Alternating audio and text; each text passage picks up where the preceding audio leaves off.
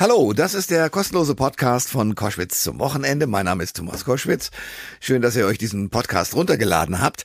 Die Bundesliga geht wieder los und ähm, in diesem Podcast kommt ein alter Freund von mir zu Wort, Jörg von Torra. Wir kennen uns ewig und äh, mögen uns und ich habe die Art und Weise, wie der teilweise auch ein bisschen raufwoldig äh, auch früher äh, Kommentare abgeliefert hat, äh, zu Werder Bremen beispielsweise oder auch zu anderen. Äh, das habe ich sehr gemocht und deswegen habe ich gedacht, jetzt zum Start äh, in die neue Saison beleuchten wir mal gemeinsam, äh, wie das so werden wird. Auch über Katar, die WM, äh, die ja im Herbst oder Winter fast schon stattfinden wird. Auch darüber reden wir. Also viel Spaß mit einem Überblick über die Bundesliga-Saison 22, 23 mit Jörg von Torra. Der Thomas Koschwitz Podcast. So, die Bundesliga ist wieder in vollem Gange. Eintracht Frankfurt spielt gegen FC Bayern München und die Aufregung ist groß. Der erste Spieltag beginnt und ich freue mich jetzt sehr, einen Freund äh, begrüßen zu können bei Koschwitz zum Wochenende, nämlich Jörg von Torra. Jörg, herzlich willkommen. Hallo, ich freue mich sehr. Tag, Thomas. Jörg, erzähl mir eines. Wie bist du eigentlich in den Sport geraten? Ich weiß, dass du irgendwann mal Jura studiert hast. Ja, das war das Drama bei der ganzen Geschichte. Äh, meine Mutter hat immer gesagt, Junge, du wirst was Anständiges. Und dann sagte mein damals bester Freund, ich mache Jura. Und dann habe ich gesagt, okay, Hansi, dann mache ich mit. Dann können wir meiner Mutter zumindest mal sagen, es wird vielleicht doch was Anständiges. aber ich habe dann, hab dann aber halt schon während des Jurastudiums immer äh, Artikel für meine Heimatzeitung geschrieben, für die Lübecker Nachrichten. Okay. Und die habe ich dann mal irgendwann beim NDR eingereicht, beim ruhmreichen Norddeutschen Rundfunk. Die haben sich diese Arbeitsproben durchgelesen, haben einen Mikrofontest mit mir gemacht und plötzlich war ich als Volontier im Nachwuchsstudio des NDR. Das hieß für mich, dann ist Schluss mit Jura, also nach dem ersten Examen aufhören, kein zweites Examen machen, so hieß das damals, sondern dann sofort ins Volontariat einsteigen und ab in den Journalismus. Großartig. Du warst lange dann auch bei Radio Bremen und hast dort äh, erfolgreich äh, gesendet. Manchmal auch sehr kritisch, äh, erinnere ich mich. Das war nicht immer nur zu deinem Vorteil, oder? Nein, das ist schon richtig. Ich habe dann damals auch, als ich Sportchef bei Bremen war, zwischenzeitlich sogar Stadionverbot bekommen, weil ich die Mannschaft, also Werder Bremen, etwas zu heftig kritisiert hatte. Die haben im Europapokal mal auswärts äh, bei einem norwegischen, ich würde mal sagen, Mittelklasseverein 5-0 gewonnen. Und dadurch waren sie so gut wie eine Runde weiter und haben dadurch beim äh, Rückspiel zu Hause im eigenen Stadion das Ganze etwas locker angehen lassen und 1-0 verloren. Und da habe ich halt der Mannschaft und dem Trainer Betrug am Zuschauer vorgeworfen, was mir Otto Rehagel persönlich übel genommen hat. und äh, er dann seinen Präsidenten veranlasste, mir Stadionverbot zu erteilen. Das hat sich aber als äh, keine gute Maßnahme äh, erwiesen, denn das Stadion gehört bis heute nachweislich der Stadt Bremen. Und da sagte der Bürgermeister Klaus Wiedemeyer damals, Moment mal, Werder Bremen, ihr könnt keinem Menschen Stadionverbot erteilen, das können nur wir.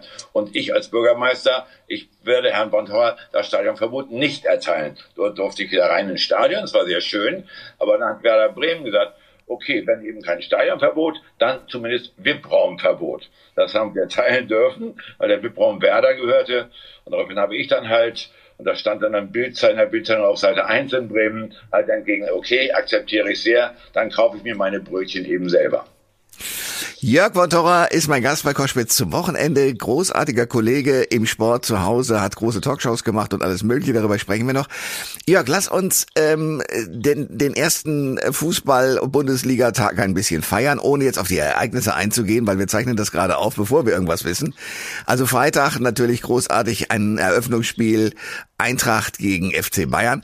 Jetzt mal die Vereine, wir können nicht alle 18 durchgehen, aber doch mal die, die herausragenden.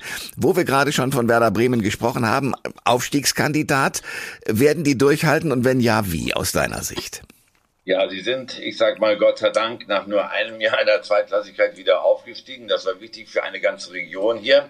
Die haben das Ganze mitgelebt, haben mitgefiebert. Bremen war on fire damals, als der Aufstieg dann gelungen ist. Und ich hoffe mal sehr, und ich glaube, die Hoffnung ist auch berechtigt, weil sich Werder Bremen ganz gut verstärkt hat für die Verhältnisse, für die Bremer Verhältnisse. Also ich hoffe sehr, dass sie die Klasse halten werden. Es gibt zumindest drei Schwächere in der laufenden Saison. Ich tippe irgendwo auf eine Platzierung zwischen Rang 10 und Rang 14. Gut, also das ist der ganz hohe Norden. Gucken wir nach Stuttgart. Ähm, wo, wo glaubst du, werden die am Ende der Saison gelandet sein? Das ist unheimlich schwer zu sagen beim VfB, weil man nicht genau weiß, wie die neuen Leute sich entwickeln werden und ob noch ein paar alte Leute weggehen. Also da ist die Transferpolitik noch nicht so abgeschlossen. Deswegen tappt man ein bisschen im Dunkeln. Dann haben die auch noch so einen Problemfall äh, in Stuttgart, der äh, Profi, der da halt auf Mallorca in Untersuchungshaft gewesen ist und äh, vielleicht wieder zurück muss in Haft. Also da weiß man auch nicht, ob der Spiel zum Kader gehört, ja oder nein. Und darum bin ich bei Stuttgart total unsicher. Die können 17. werden, die können aber auch 7. werden. Jörg Wontora ist bei Koschwitz zum Wochenende und wir gehen mal äh, die Bundesliga durch, die ja eine ganz besondere ist. Äh, erstens mal ähm, ist sie, geht sie sehr früh los. Äh, zum anderen haben wir natürlich die WM in Katar in diesem Jahr. Das bedeutet, es gibt eine Pause. Wir haben äh, wunderbare Zugänge äh, und äh, Verluste in dieser Liga. Ich sag nur mal Mario Götze bei Eintracht Frankfurt. Was hältst du davon? Mario Götze finde ich wundervoll. Das ist richtig toll, dass er zurück ist in der Liga. Seit 2014 ist er halt ja unser WM-Held, hat dann halt ein paar Täler durchlaufen müssen, weil das halt bei Bayern München nicht so gut funktioniert hat mit ihm, weil er nach seiner Rückkehr äh, in Dortmund auch halt das ein oder andere kleine Problem mit Verletzungen hatte und äh, vielleicht sogar mit seinem Selbstbewusstsein. Und dann ist er halt im Ausland, in äh, Holland, wieder gereift zu dem, was er früher mal war, nämlich zu einer Spitzenkraft. Und dass die Eintracht, den er jetzt bekommen hat, ich glaube, das liegt einzeln allein daran, dass sie den Sprung in die Champions League geschafft hat. Sonst wäre ein Götze nicht nach Frankfurt gegangen, denn das ist sein Ziel, noch einmal im Leben Champions League spielen. Und das hat ihm die Eintracht ermöglichen können. Und die Vorbereitung, so wie das erste Pokalspiel, haben ja schon gezeigt, dass Mario Götze wieder voll dabei ist, dass er fit ist, dass, eine, dass er seine Form hat. Und ich glaube, er wird der Eintracht ganz viel helfen. Was glaubst du, wo die Eintracht landen wird? Weil die sind natürlich äh, immer dann, wenn es ums internationale Spielen geht, weit vorne. Aber sobald sie in der Bundesliga sind, lassen sie ein bisschen die Flügel hängen. Ja, die haben wirklich ein kleines Problem durch die Dreifachbelastung der letzten Jahre. Ne? Pokal, Europapokal und Meisterschaft. Und äh, das könnte in diesem Jahr sich leider wieder ähnlich entwickeln. Äh, wir warten mal die ersten beiden Spiele ab. Das ist ja echte Kracher. Nämlich erstmal gegen die Bayern und dann auch noch gegen Real Madrid hm. im äh, internationalen Supercup da wird sich wirklich Spreu vom Weißen schon trennen. Da wird man auch vielleicht sehen, wohin der Weg, ich sag mal, von der Qualität her der Mannschaft führt. Ich glaube aber, und da muss ich halt die Frankfurt-Fans leider ein bisschen enttäuschen. Ich glaube aber, dass sie in der Champions League über die Gruppenphase nicht hinauskommen, weil sie halt äh, nicht äh, gesetzt sind, weil sie wahrscheinlich schwere Gegner erhalten werden in der Gruppenphase. Darum könnte Weihnachten da schon Schluss sein. Das aber wiederum kann sich dann sehr positiv auf die Bundesliga auswirken, wenn sie dann halt einen Wettbewerb weniger haben und sich genau darauf konzentrieren können, in der Bundesliga die Punkte zu sammeln, dann traue ich der Eintracht einen Platz unter den ersten sechs zu. Jörg von Torra ist äh, unser Gast bei Koschwitz zum Wochenende und wir reden über den Männerfußball weiter. Lass uns mal zu den großen Vereinen kommen. Also Lewandowski ist weg von den Bayern. Äh, wird das irgendwelche Schäden äh, nach sich ziehen? Ich glaube ganz offen und ehrlich, dass es gut ist für die Bayern, dass Lewandowski weg ist. Denn zum einen, das wird mit Sicherheit jetzt seine Zeit in Barcelona zeigen, hat er den Zenit, den Leistungszenit genau erreicht und dann kann es nur noch ein bisschen bergunter gehen. Also ich glaube, die Bayern hätten drei Jahre lang nicht mehr wirklich von ihm profitiert, sondern maximal noch in der ersten Serie der laufenden Saison. Das ist das eine Argument. Das zweite Argument ist, dass die Mannschaft in den letzten Jahren doch zu sehr auf Lewandowski fixiert war, sich selbst zu sehr abhängig gemacht hat von äh, seinen Toren.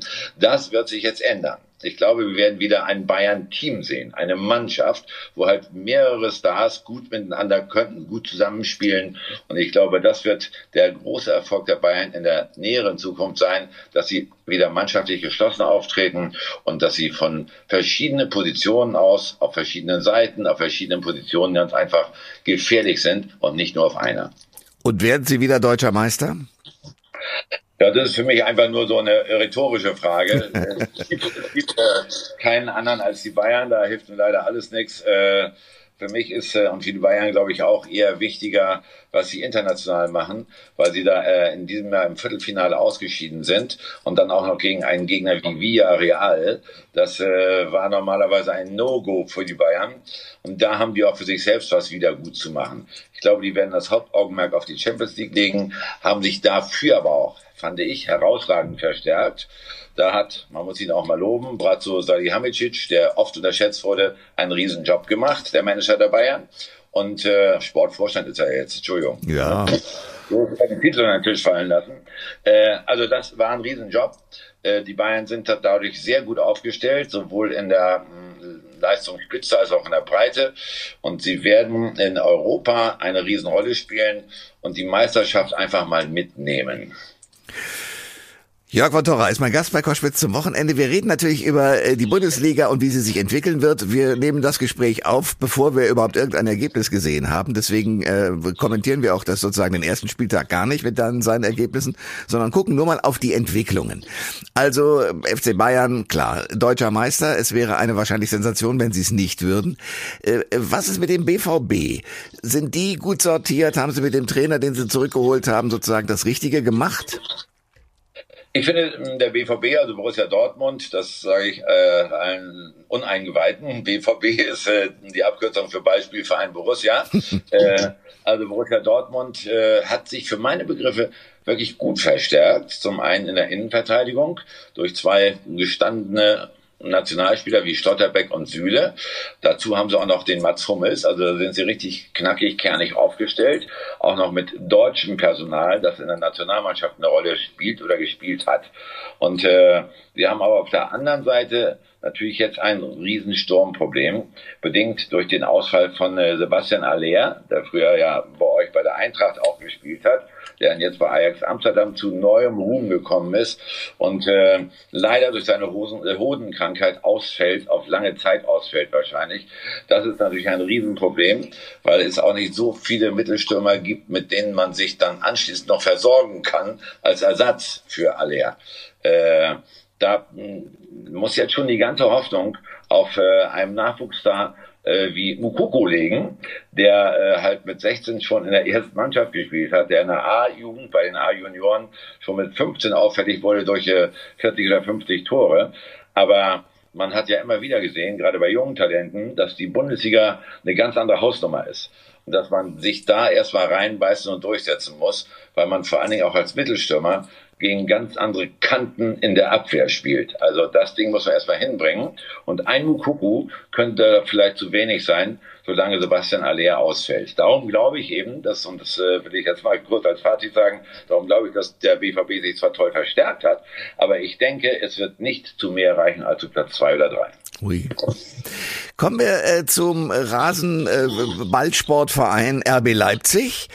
Äh, wie siehst du dessen Entwicklung? Weil eigentlich machen die ja ganz guten Fußball. Ich finde, man sollte auch wirklich mal alle Vorurteile weglassen, was RB Leipzig angeht. Und äh, auch wenn die ein Kunstverein sind, wenn die halt, aber das ein Plastikclub sind oder sowas, ne? Und wenn die auch nur 28 Mitglieder haben, aber sie äh, faszinieren die ganze Region rund um Leipzig. Das Stadion ist ewig ausverkauft, wenn RB spielt gespielt und sie haben halt wirklich auch durch eine sehr gute Personalpolitik eine für mich äh, durchschlagskräftige Mannschaft aufgebaut, die in der deutschen Spitze mithält. Das hat sie jetzt seit zwei oder drei Jahren bewiesen.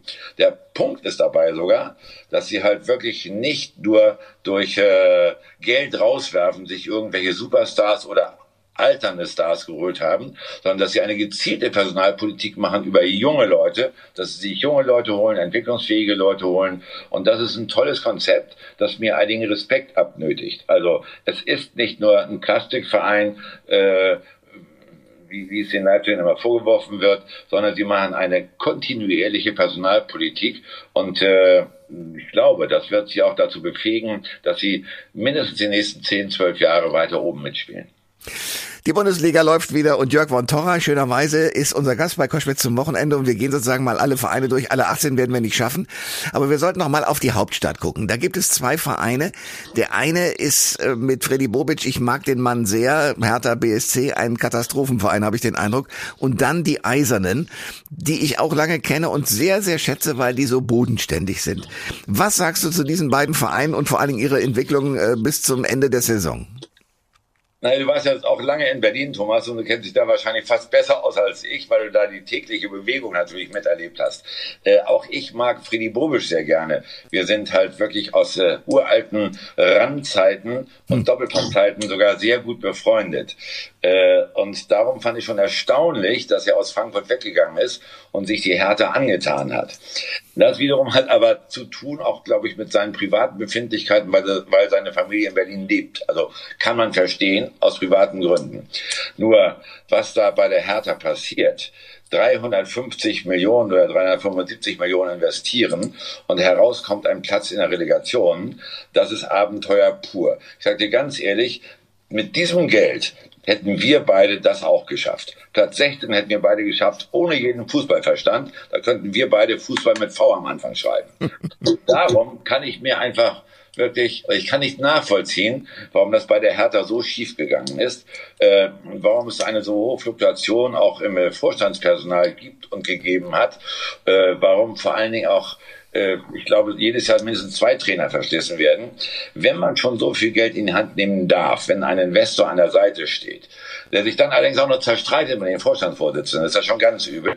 Aber wenn es so einen Mann gibt, dann muss man doch das Geld nehmen, einen Plan entwickeln über fünf oder zehn Jahre und äh, versuchen, wirklich gezielt Transferpolitik zu machen und nicht Hinz und Kunst und Hans und Franz einzukaufen. Das ist die Geschichte, an der Hertha daran scheitert. Im Augenblick haben die einen Kader, stell dir vor, von 34 Leuten.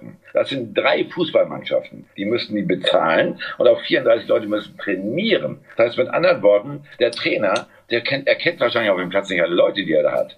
Und, und, und elf Leute oder mindestens, elf Leute müssen mindestens auf der Tribüne sitzen, wenn so ein Spiel stattfindet. Das muss Unruhe geben.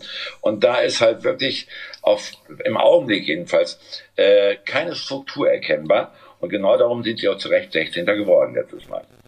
So, habe ich mich lange aufgeregt, wie der Berliner sagt.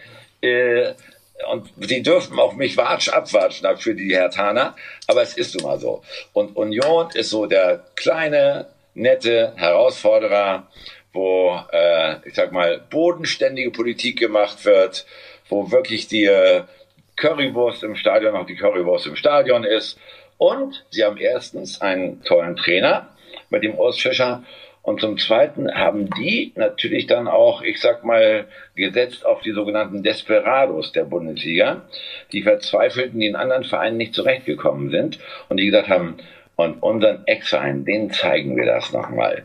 Und die haben sich dann auch bei Union durchgesetzt und haben, nimm mal nur so als Beispiel, äh, den Wolfsburger Innenverteidiger, äh, der da auch durch Stars ersetzt worden ist. Jetzt komme ich nicht mehr, mehr auf den Namen, das gibt's ja gar nicht. Aber egal wie. Äh, äh, die Fachleute werden das wissen. Jedenfalls äh, so, so, so die Desperados, die, die Verzweifelten, die sind wieder zurückgekommen bei Union, haben sich dann neu aufgestellt, sind gefördert worden vom Trainer und haben den Trainer zurückgezahlt. Und genau darum hat Union das erreicht, was halt wirklich äh, in der letzten Zeit zu bewundern gewesen ist, durch Bodenständigkeit, durch Kontinuität wirklich sich in der Liga zu etablieren, die finanziell gar nicht ihre Kragenweite ist. Jörg von Torra, Koschwitz zum Wochenende, der Fußball geht wieder los, alle sind begeistert. Was mich fasziniert ist, du bist ja, du hast auch selber für dich eine Riesenkarriere hingelegt. Ähm, du hast, haben wir gerade schon gesagt, beim NDR und bei Radio Bremen gesendet, bist dann zu Sat 1 und hast bei RAN mitgemacht. Wie kam das dazu? Ja, das war eine ganz einfache Geschichte. Äh, die Bundesliga-Rechte gingen damals weg von der ARD zu Sat 1, weil die einfach mehr bezahlt haben. Und da musste natürlich Sat 1 neues Personal aus dem Boden stampfen. Sie hatten überhaupt keine Sportredaktion bis dorthin. Da hat man Reinhold Beckmann gebeten, die Leitung der Redaktion zu übernehmen. Und Reinhold und ich kannten uns halt äh, lange Jahre aus der ARD und hat mich dann angerufen und gesagt, willst du mitmachen bei uns? Wir haben halt sowas wie ein Pilotprojekt und wir wollen auch den Fußball, die Berichterstattung mal wirklich neu aufstellen. Wir wollen es mal anders machen als bisher die Kollegen, die äh, äh über die Fußball-Bundesliga berichtet haben. Und das war sehr spannend. Da habe ich gesagt, das ist toll. Da würde ich schon Lust haben mitzumachen. Und dann haben sie mich auch noch mit Geld dazu gezwungen. Also war es das. Und das war ja nicht das Einzige. Du bist dann auch beim Doppelpass aufgetaucht und hast da großartige Interviews geführt.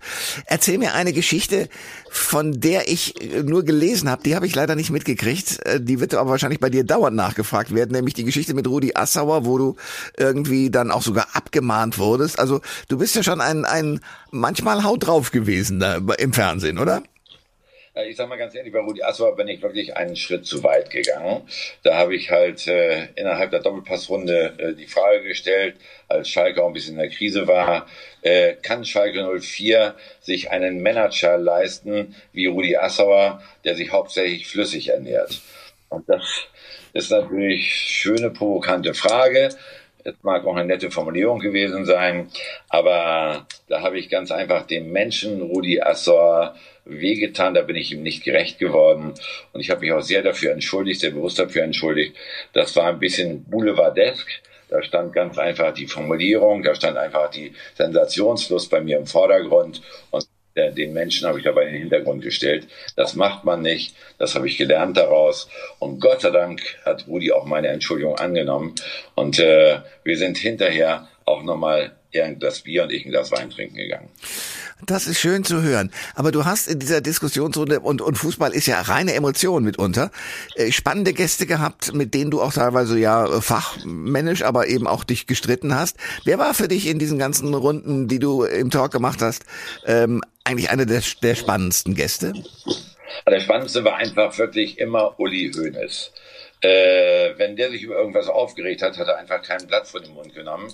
Und das war auch ziemlich der einzige Großkopf, hatte Gast aus der Fußball-Bundesliga, der halt von sich aus zum Telefonhörer gegriffen hat und angerufen hat im Doppelpass und gesagt hat, ich möchte durchgestellt werden, weil der und der Kollege von Ihnen hat da nicht ganz die Wahrheit gesagt oder hat eine Behauptung aufgestellt, die ich gerne widerlegen möchte. Das hat Uli Hoeneß immer gemacht und Uli Hoeneß hat sich dann auch so in meinem Beisein mit äh, Lothar Matthäus zum Beispiel, seinem ehemaligen Spieler, großartige Wortduelle geliefert.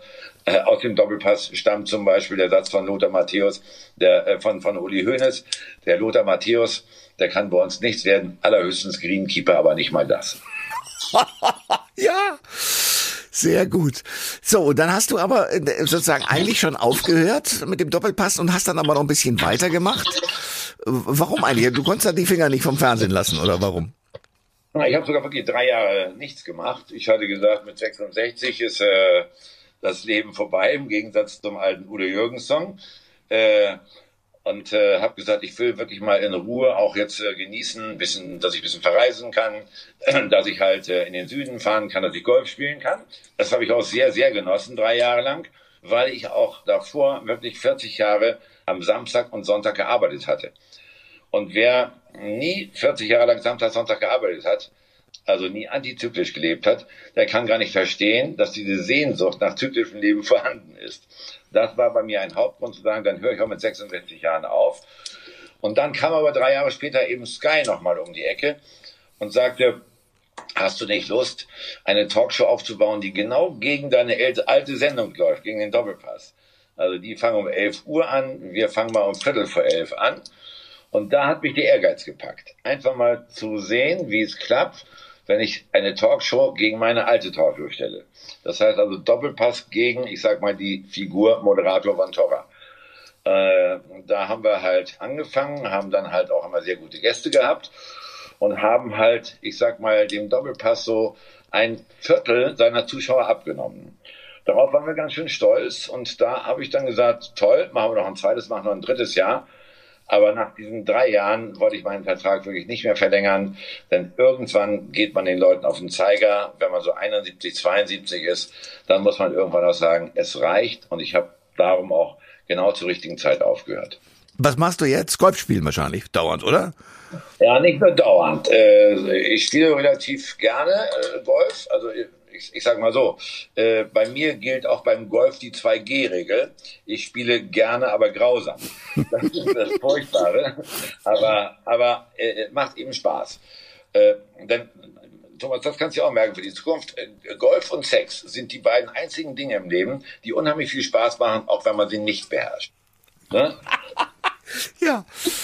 So, also das, das sind schon mal die Grundlagen dann für eine gute Freizeitgestaltung bei mir. Aber dann gehe ich halt wirklich sehr gerne und sehr oft auf Reisen.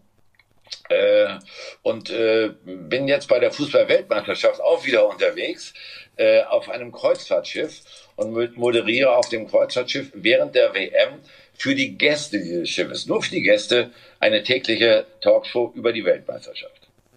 Jörg von Torra ist mein Gast bei Koschwitz zum Wochenende. Du machst das auf einem Kreuzfahrtschiff äh, und verfolgst die Weltmeisterschaft in Katar. Da gibt es ja sehr viel Kritik, dass es nun genau dieses Land und dieser Ort ist. Was sagst du zu dieser WM? Also ich finde es zum einen erstmal sehr ungewöhnlich, dass sie im November und Dezember stattfindet.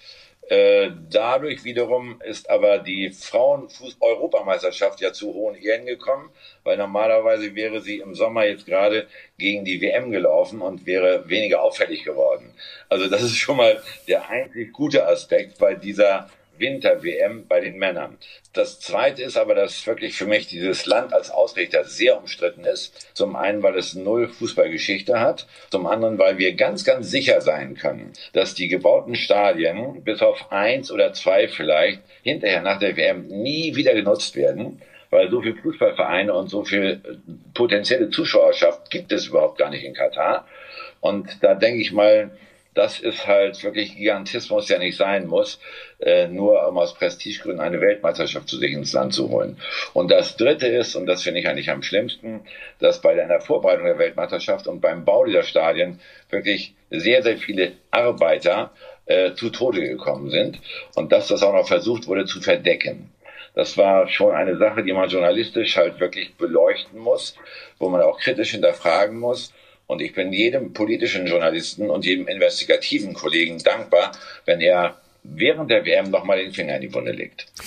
Aber hätte man nicht gleich sagen müssen, auch vom, vom Deutschen Fußballbund aus, das machen wir nicht, da machen wir nicht mit?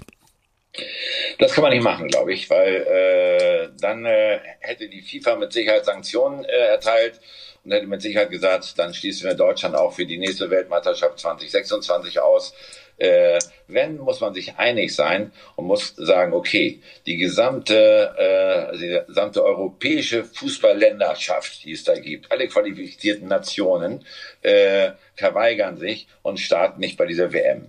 Dann wäre es okay gewesen, dann wäre es eine konzertierte Aktion gewesen, die mit Sicherheit auch sehr viel Aufmerksamkeit bekommen hätte und äh, die vielleicht sogar noch zu einem Umdenken hätte führen können. Aber wenn da einer vorprescht, bringt's überhaupt nichts. Jörg von Torra ist mein Gast bei Koschwitz zum Wochenende. Lange Jahre selbst das Fernsehgesicht. Du wirst sowohl mit der Stimme als auch mit deinem Gesicht, mit dem Sport in Verbindung gebracht. Ähm, und das Schöne ist, aber du hast schon dafür gesorgt, dass der Name von Torra nicht untergeht. Du hast eine Tochter, die sehr äh, intensiv und aktiv dabei ist. Wie kommt ihr beide zurecht, wenn ihr sozusagen fachsimpelt miteinander? Also es ist erstmal unheimlich schön, dass meine Tochter halt auch diesen Beruf ergreifen wollte und dann noch ergriffen hat. Ich war aber von Beginn an nicht unbedingt dafür und habe sie gefragt, willst du wirklich auch genau dieses Leben jedes Wochenende unterwegs? Willst du dieses unstete Leben wirklich leben? Sagt sie, ja, ich will. Dann habe ich gesagt, okay, Laura, dann machst du mir bitte ein Handyvideo. Ich nehme jetzt eine Probevideo von dir auf. Moderiere mal bitte einmal kurz in einer Minute das Spiel HSV gegen Werder Bremen an. Das hat sie getan. Ich würde mal sagen, vom Text her war das damals bei dem Probevideo sicherlich noch ausbaufähig. Aber die Ausstrahlung, die war von vornherein vorhanden, als sie 19 war. Und da habe ich mir gesagt, diesen Weg kannst du ja nicht verbauen. Und äh, bin dann mit ihr, ich sag mal, äh, in die Diskussion gegangen über die Vorgehensweise. Und da haben wir beide eben beschlossen, erst wird studiert, da hat sie halt wirklich äh, äh, Journalismus studiert und nach dem Bachelor hat sie ein Volontariat bei Sky gemacht, also wirklich eine klassische Ausbildung. Und das war die Grundvoraussetzung, dass ich gesagt habe, ich unterstütze das. So, und sie ist heute ganz dankbar dafür, glaube ich. Sie hat heute auch dann halt durch ihre Ausbildung die Chance bekommen, halt diesen Weg zu gehen, den sie gehen konnte. Und äh, wenn ich sie so sehe heutzutage, in ihren Fußballsendungen, auch, äh, auch in ihren Unterhaltungssendungen, dann sage ich ganz einfach, ja, war genau die richtige Entscheidung. Wir reden natürlich sehr häufig über Fußball, um auf deine Frage zurückzukommen. Äh, wenn wir uns sehen, wir waren gerade im Mabea zusammen eine Woche lang, äh, reden aber fast noch mehr über den Beruf, nämlich über das Fernsehen. Äh, für mich ist es interessant, um zu erfahren, was sich verändert hat, seitdem ich nicht mehr so aktiv bin, äh, weil da sind ja einige Revolutionen passiert. Äh, und für Sie ist natürlich interessant, Rat und Ratschlag mal zu erfahren, wenn es darum geht, halt eine Sendung zu machen oder eine neue Sendung zu kriegen. Also wir tauschen uns fast mehr über den Beruf aus als über Fußball. Äh, das einzige Streitobjekt beim Fußball ist Werder Bremen. Sie ist, der, sie ist der absolute Fan und ich gehe weiterhin auch mal kritisch mit äh, unserem Lieblingsverein um. Und da sagt sie mal, Papa, das muss bitte nicht sein. Äh, du sagst, es hat einige Revolutionen im Fernsehen gegeben. Sag mal genauer, was du damit meinst. Na, ich meine, die Technik ist äh, im Gegensatz zu unserer Zeit ja eine völlig andere geworden. Also heißt mit anderen Worten, dass heutzutage äh, Reporter äh, sogar ihre eigenen Berichte schneiden müssen, wofür es früher Cutter gab. Und Reporter müssen auch noch zu ihm noch Kameramann spielen. Also sie haben halt eine Dreifachfunktion teilweise. Äh, das wären so Sachen, die mir nicht wirklich gelegen hätten und wo ich mich äh, sogar hätte verweigern müssen, weil ich damit technisch nicht zurechtgekommen wäre. Äh, das heißt also, die äh, Kollegen heutzutage sind viel äh, ich sag mal, globaler, umfangreicher ausgebildet als wir. Und äh, bei uns gab es auch äh, keine Möglichkeit, die im Fußball zum Beispiel Zeitlupen sofort einzuspielen, nochmal zu wiederholen, weil da muss man erstmal die Regie fragen, können wir mal die Matz ablaufen lassen, dann kam das und wenn die Matz ein zweites Mal ablaufen gelassen werden sollte, musste sie erstmal zurücklaufen.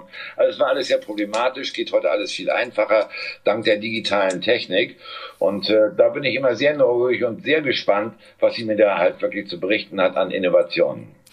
Äh, Laura hat gesagt, äh, das Einzige, wo du, wo sie dich ärgern könnte, wäre, wenn, wenn sie im Golf äh, gewinnen würde. Ansonsten, glaube ich, genießt du dein Leben. Ist es so? Ja, ich genieße mein Leben wirklich sehr. Das macht unheimlich viel Spaß. Mache natürlich gern hin und wieder noch das eine oder andere, äh, wenn es mich nicht überfordert, wie so eine Talkshow jetzt zum Beispiel bei dir. Und äh, mit Laura zusammen machen wir jetzt halt auch äh, im nächsten Monat mal wieder einen Auftritt in einer Quizshow. Das ist toll. Aber äh, erstens macht es mir Spaß, mein, meine Birne weiter zu bewegen und anzustrengen. Aber zum Zweiten machen wir das auch, weil wir dann die Gelegenheit haben, uns zu treffen, Laura und ich. Äh, weil bei ihrem Job, den sie macht, ist sie sehr ausgelastet. Und da haben wir halt relativ wenig Möglichkeiten, uns zu sehen. Und darum nutzen wir jede davon sagt Jörg von Torra. Jörg, ich danke dir sehr, dass du erstens äh, den ersten Spieltag der Bundesliga mit mir versucht und zusammengefasst hast und analysiert hast und dass du ein bisschen von dir selbst erzählt hast. Danke für den Besuch hier bei, bei mir in der Sendung bei Koschwitz zum Wochenende. Sehr gerne, Thomas. Hat ganz viel Spaß gemacht. Alle Informationen zur Sendung gibt es online auf thomas-koschwitz.de.